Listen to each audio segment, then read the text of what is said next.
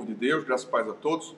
O evangelho que nós acolhemos nessa terça-feira, dia 6 de setembro de 2022, é o evangelho segundo Lucas, capítulo 6, versículos 12 a 19, que diz: Naqueles dias retirou-se para o monte a fim de orar, e passou a noite orando a Deus.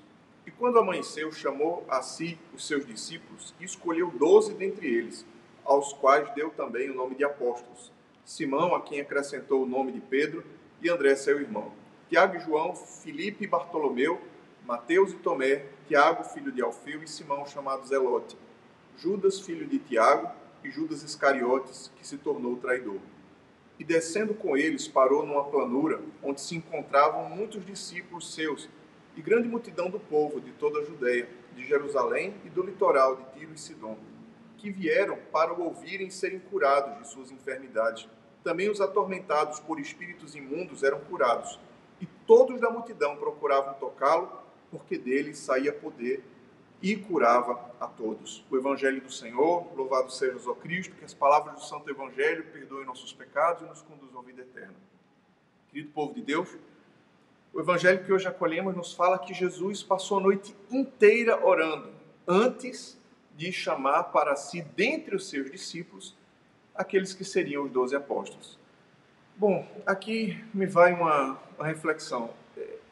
Como é que Nosso Senhor passou a noite inteira orando, sendo ele o próprio Deus?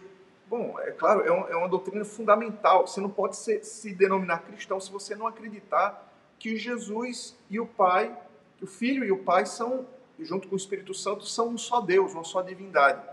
São duas pessoas, mas uma só divindade e que em Jesus existe uma união perfeita de sua natureza, de sua vontade com a vontade do Pai.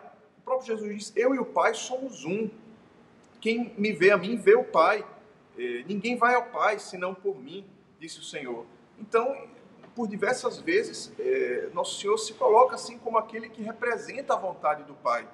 E esse mesmo Cristo, que, é claro, na, plenitude da sua natureza humana e na plenitude da sua natureza divina, numa só pessoa, ele tem uma união perfeita com o Pai. Quem, quem ouve, ele diz: quem me ouve, ouve o Pai, quem me vê, vê o Pai. Esse Jesus, perfeitamente unido ao Pai, antes de tomar uma, uma importantíssima decisão, ou seja, antes de escolher aqueles que, segundo o próprio livro de Apocalipse, seriam os fundamentos da igreja, as colunas da igreja, os santos apóstolos, Sim, a igreja não se tornou apostólica assim. Ah, não decidi que a igreja. Não, a igreja nasceu sob o fundamento dos apóstolos. Então, antes de escolher esses doze, sua importantíssima decisão, ele passa a noite orando ao Pai. Sabe, irmãos? Eu fico a pensar, Jesus, é, com essa união perfeita com o Pai, para escolher os doze, ele passou a noite inteira orando. Ora, como nós somos arrogantes nas nossas decisões importantes.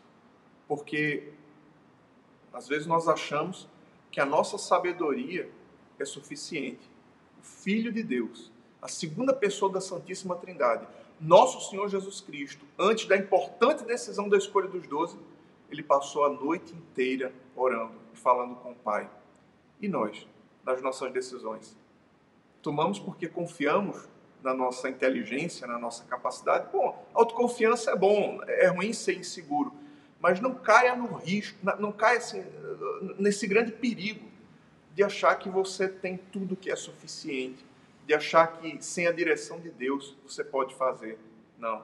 Precisamos da direção do Pai. Assim como o Filho nos deixou exemplo, nós precisamos, nas importantes e até nas menores decisões da vida, precisamos da direção de Deus precisamos de uma vida de oração. Como vai sua vida de oração?